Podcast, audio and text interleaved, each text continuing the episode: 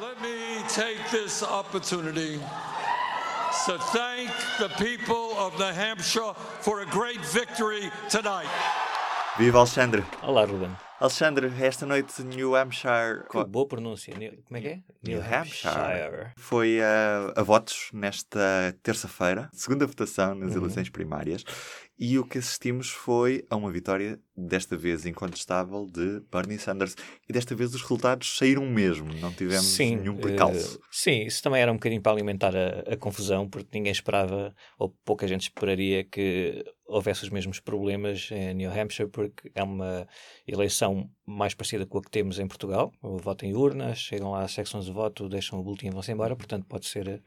Eh, É muito mais eh, Fácil de contar. fácil de contar e ninguém usou uma app como. Portanto, ontem não havia app. Ontem não havia app.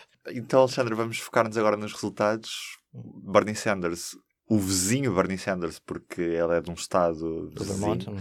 Uhum. Portanto, já se sabia a partida que ele iria ganhar naquele Uh, estado. n- Não por ser vizinho, porque a Elizabeth Warren também é, sendo senadora do Massachusetts, Massachusetts também é ao lado do, do New Hampshire, fica ali tudo junto. Um, Mas também podemos olhar para a história. Nas últimas eleições primárias no Estado, o, o Bernie Sanders deu assim uma abada. sim, em a Hillary 2016 Clinton. venceu Hillary Clinton com uns 22 pontos percentuais de diferença, uma coisa assim. Só que, claro, nessa altura estavam dois candidatos, acho que ainda estava lá o Martin O'Malley, um terceiro candidato, mas também já ninguém esperava nada dele.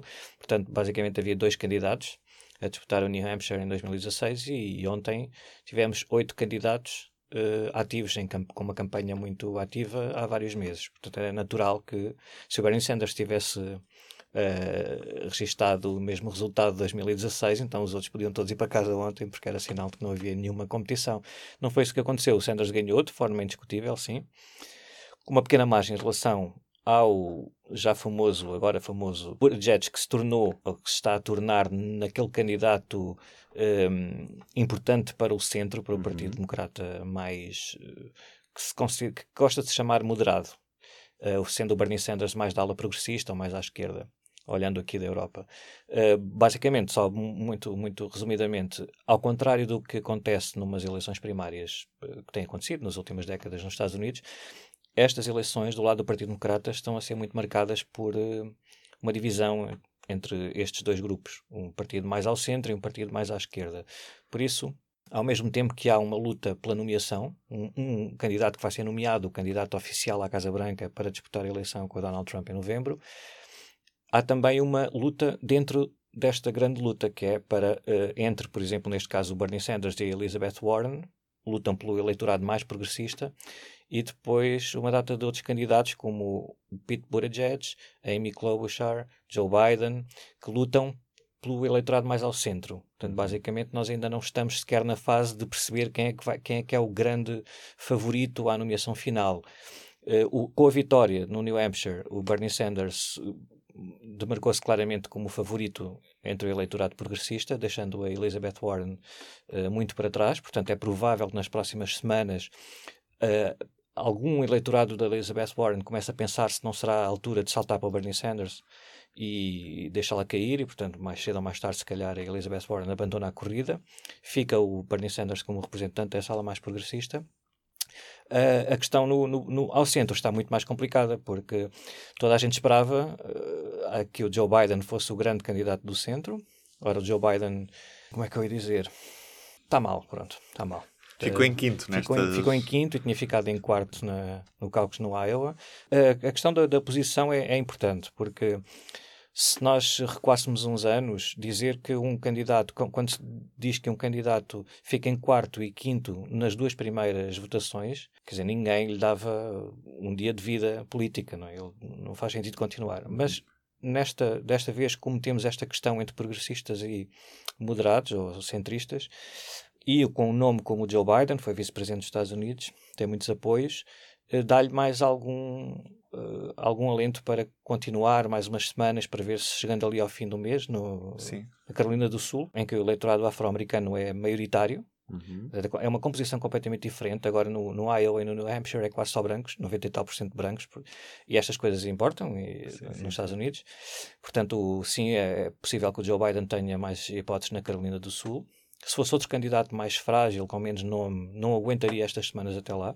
Joe Biden diz que vai aguentar, vamos ver nas próximas semanas. Uhum. Pronto, e voltando um bocadinho a centrar a coisa, o Biden saindo desta luta, se calhar, vamos ver, esperamos mais uns tempos, mas apareceram então o Pete Buttigieg e a Amy Klobuchar como possíveis representantes da ala centrista. Mas também temos de dizer às pessoas que qualquer um destes dois primeiros estados não elege assim tantos delegados que sejam verdadeiramente decisivos nas Não, contas quase nada. finais. O Iowa eram 41 delegados e, e, no, e, no, e o Hampshire 24, parece-me. Portanto, para termos uma ideia, quem for nomeado do Partido Democrata eh, como candidato oficial Uhum. eh, às eleições gerais, em novembro, tem de conquistar pelo menos 1991 delegados. Não só estes dois primeiros estados eh, têm em jogo muito poucos delegados, portanto, essa contagem não é assim tão importante nesta fase.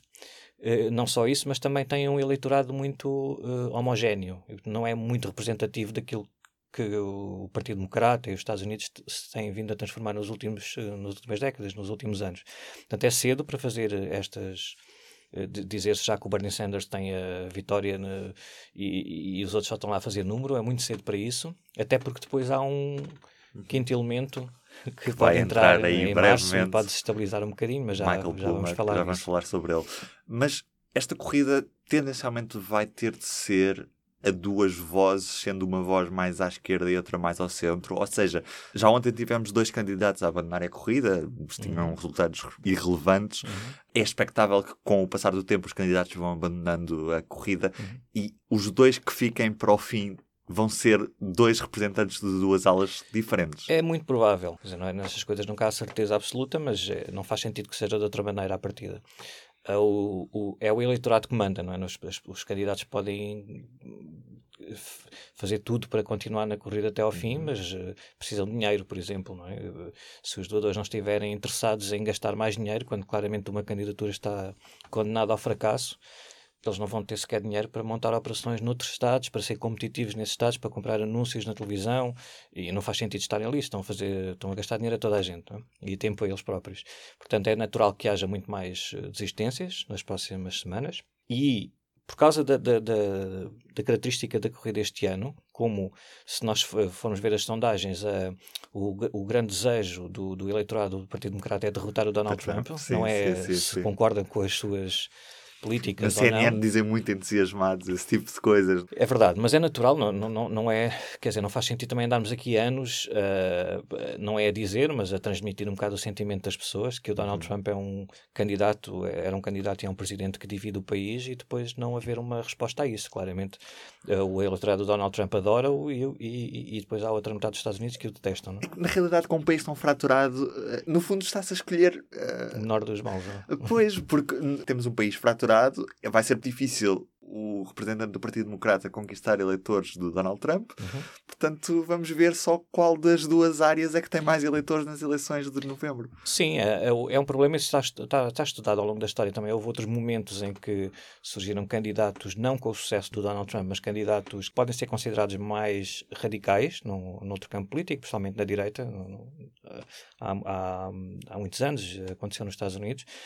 E o que isso faz também, há, há depois uma tendência para radicalizar do outro lado. é? É- é- O Donald Trump, como foi particularmente eh, bem eh, sucedido, eh, ganhou as eleições, está na presidência e tem alguns trunfos para apresentar na, à entrada para as eleições para a possível reeleição, é natural que depois do outro, deixe do outro lado sem perceber bem como é que se há de derrotar um presidente, com que tipo de discurso, com que tipo de propostas é que se há de derrotar este Um candidato. eleitor do centro do Partido Democrata mais depressa votaria no candidato do Partido Democrata, mesmo que seja à esquerda, mesmo que seja Bernie Sanders, do que votaria em Trump. Pois, são essas contas que estão a deixar um bocadinho o Partido Democrata em pânico, pelo menos com alguma ansiedade, porque eu- não sabemos até que ponto é que a questão de, dos eh, apoiantes do Bernie Sanders, por exemplo, há o que, os, os apoiantes mais fervorosos, que são os Bernie Bros, que, que- que se- eles também são caracterizados pelos candidatos mais ao centro e pelos seus apoiantes como o reflexo do- dos apoiantes do Donald Trump e que são completamente são muito radicais e que não querem votar em mais ninguém a não ser o Bernie Sanders. Não sabemos até que ponto é que isso. Sabemos que em 2016, em certa medida, isso aconteceu. Muitos não votaram na Hillary Clinton, mas não sabemos até que ponto é que isso se vai repetir este ano, se o Bernie Sanders não for, não for nomeado. Eh, se isso acontecer, é claro que deixa a ala moderada do partido um bocadinho mais apreensiva, porque se não contarem com esses votos dos apoiantes do Bernie Sanders, então uma corrida que a partir é extremamente difícil quase se torna impossível, não é? Há um argumento a, a, favor e contra tudo e mais alguma coisa, por isso é que nós ficamos sempre a conversar com apoiantes de, de, de um e do outro lado. É, é, assim, o Bernie Sanders vai ganhar e é o maior do mundo, ou então não faz sentido porque é o pior. Pronto, não, não. Agora, há argumentos a favor e contra qualquer situação. A favor do Bernie Sanders é claro que ele está a agitar muito mais o eleitorado uh, nos comícios dele. Há, há, há, porventura, muitos eleitores que não votariam se ele não estivesse na campanha traz mais pessoas para as eleições, embora isso não se tenha notado muito no Iowa. No Iowa esperava-se uma grande afluência, mais ou menos como em 2008, quando o Barack Obama entrou na corrida e aquilo bateu o recorde de, de afluência nas, na, no cálculo do Partido Democrata, e este ano foi, ficou muito abaixo disso, um bocadinho acima de 2016, mas muito abaixo. Portanto, não, não ficou bem provado que o Bernie Sanders uh, esteja a conseguir uh, puxar muitas pessoas para as primárias, pelo menos. A favor dos moderados, já há aquelas pessoas que ainda acham que é possível, naqueles estados do Midwest, onde o Donald Trump roubou eleitores ao, ao Partido Democrata, nas, nas presidenciais, que, que, com um candidato mais moderado, nesses estados, os eleitores que estão ali a meio sim, possam. Sim. Olha, já não gosto muito do Trump, só votei nele porque não gostava nada da Hillary Clinton, mas agora vou votar na Klobuchar ou no Pete Buttigieg. Acho que pode haver um argumento a favor ou contra as duas coisas, embora também não, não me pareça que, pelo menos, os apoiantes mais convictos de Donald Trump mudem, seja para quem for, não é? Obviamente. Como falámos no último episódio, Michael Bloomberg está-se a guardar para a super terça-feira. Ele deve ter medo da ascensão de, de popularidade de Pete Buttigieg ou deve ser o maior Pete que tem de ter medo de Michael Bloomberg? Isto é sempre uma, um jogo de expectativas, a, a, as, as, primárias nos, nos Estados Unidos, no sentido em que é muito mais penalizador para um candidato como Joe Biden chegar às primárias como o grande favorito, vai dominar aquilo tudo e não sei o quê, e depois ter estes resultados péssimos, do que para, por exemplo, a Amy Klobuchar, ninguém dava nada por ela e, apesar de não ter feito grandes resultados, não fez um grande resultado no Iowa, mas fez agora no New Hampshire, foi terceira, ficou, foi terceira perto do Buttigieg e, e, do, e do Sanders, portanto, para ela, como as expectativas estavam em baixo, ela surgiu como uma possível uh, concorrente de peso. É sempre uma questão de expectativas, não só do, não basta olhar para os resultados, uhum. não é preciso comparar com os antecedentes e com as projeções. No caso do Bloomberg, está, ele é, é mais o que ele transmite. É? Ele é um. Dizer que ele é rico é pouco. Uh, ele tem uma fortuna avaliada em cerca de 60 mil milhões de dólares, portanto, estamos, está lá nos mais ricos. Um, e, e, já gastou muito mais do que os candidatos do Partido Democrata e o Donald Trump, que também concorre nestas primárias, não está muito por ele, não é? mas, mas também é, é, está a concorrer no Partido Republicano. Já gastou mais do que eles todos juntos, vai gastar muito mais do que eles todos juntos, e, portanto há essa sensação, ele cria essa sensação que, que pode ser um candidato de peso, porque ele pode ficar nas primárias até quando muito bem lhe apetecer. Não tem nenhum constrangimento de dinheiro, antes pelo contrário. Eh, todo, quando ele entrar na corrida a sério em março, porque ele não se candidatou a tempo para entrar nestas primeiras de, de fevereiro, e isso é um, uma estratégia arriscada, mas pode fazer sentido, porque estão em disputa muitos poucos delegados nestas primeiras eh, votações de fevereiro, como, como dissemos há bocado. Em março, no dia 3 de março, é a chamada Super Terça-feira, com 14 estados norte-americanos e alguns territórios a votar no mesmo dia, incluindo estados gigantes como a Califórnia e o Texas, com centenas de delegados. Se ele dominar essa terça-feira, eh, vai compensar largamente estas, eh, a ausência destas primeiras corridas. Portanto, ele é um, pode vir a ser um candidato de peso. O Parajedes já precisa de consolidar muito esta, esta ascensão dele ao estrelato nacional. Não? É? Ele também começou por ser assim, um, como eles dizem, um long shot. Aí, mas pronto, é só para se posicionar e daqui a uns anos talvez regresse ou vá para a Casa Branca, mas por outra função ou até vice-presidente, mas aproveitou esta queda do Joe Biden, tem aproveitado muito bem. É claro que ele fez uma campanha muito forte nos primeiros estados no Iowa e no New Hampshire e, portanto, está a recolher os louros disso. Era mais ou menos previsível que ele pudesse ter bons resultados, mas os resultados foram tão bons e os do Joe Biden foram tão maus que é claro que o eleitorado do centro começa a olhar para uma alternativa ao Joe Biden e ainda não está lá o Bloomberg.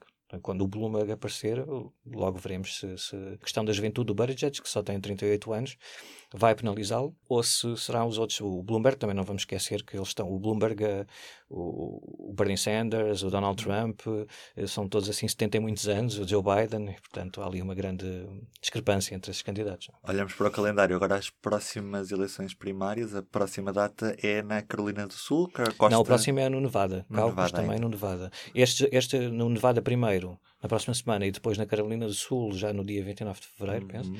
Fecha o primeiro ciclo antes da super terça-feira e, te- e é interessante vamos aí vamos poder ver se o Pete Buttigieg principalmente e, e de alguma forma também a Amy Klobuchar conseguem eh, capitalizar este este bom momento que tem agora. Porque como dissemos há bocado, o caucus do Iowa e as primárias do New Hampshire eh, são dois estados muito homogéneos, com uma grande porcentagem de eleitores brancos.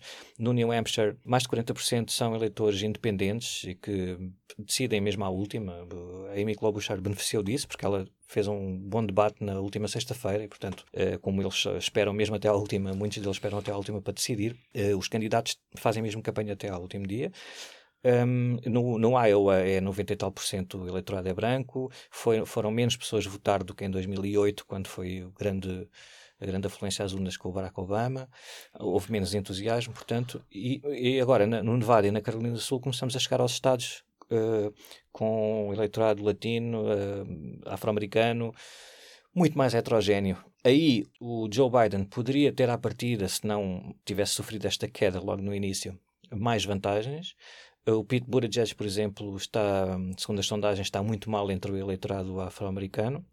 E o Bernie Sanders tem subido um bocadinho, mas também nunca foi assim muito famoso. Também tem subido no- nos latinos. Tem mais hipóteses e, e para o Bernie Sanders é bom este tipo de vitórias porque depois pode convencer ainda mais esse- esse- essas- esses eleitores. Mas vai ser um grande teste, tanto no Nevada como na Carolina do Sul. Na Carolina do Sul, particularmente para o Joe Biden, se ele, se ele não ganhar de uma forma clara, pode, pode ir embora, não, não vai ter hipóteses nenhumas. O, o, o- há um outro, outra pessoa na corrida que é o Tom Steyer, que é um outro multimilionário que tem, como se esperava, feito maus resultados nestas duas primeiras. Mas na Carolina do Sul há até lá uma polémica porque, porque o, os, eh, a campanha do Joe Biden acusa-o de ele ter comprado um líder político afro-americano lá para exercer a sua influência, então tem subido nas sondagens no eleitorado afro-americano. Essa subida do Tom Steyer, hum, a subida, se calhar não tão pronunciada, mas uma subida e com uma nova dinâmica de vitória do, do Bernie Sanders, complicam ainda mais a vida do Joe Biden, não é? Porque eh, estão a comer um bocado aquela fatia que, que ele precisa de ser toda para ele, porque ele tem de ter uma vitória muito clara na Carolina do Sul. Mesmo que ganhe, se, não, se a vitória não for clara, não, não, não, não interessa. Portanto, vai ser muito interessante estas duas próximas votações para vermos depois aí o, o leque vai ficar muito mais reduzido, principalmente depois da super terça-feira, daqueles 14 estados, eh, vamos ter 3, 4 candidatos no máximo. Vamos continuar a acompanhar por aqui. Alexandre, um abraço. Um abraço, até sempre. O público fica no ouvido.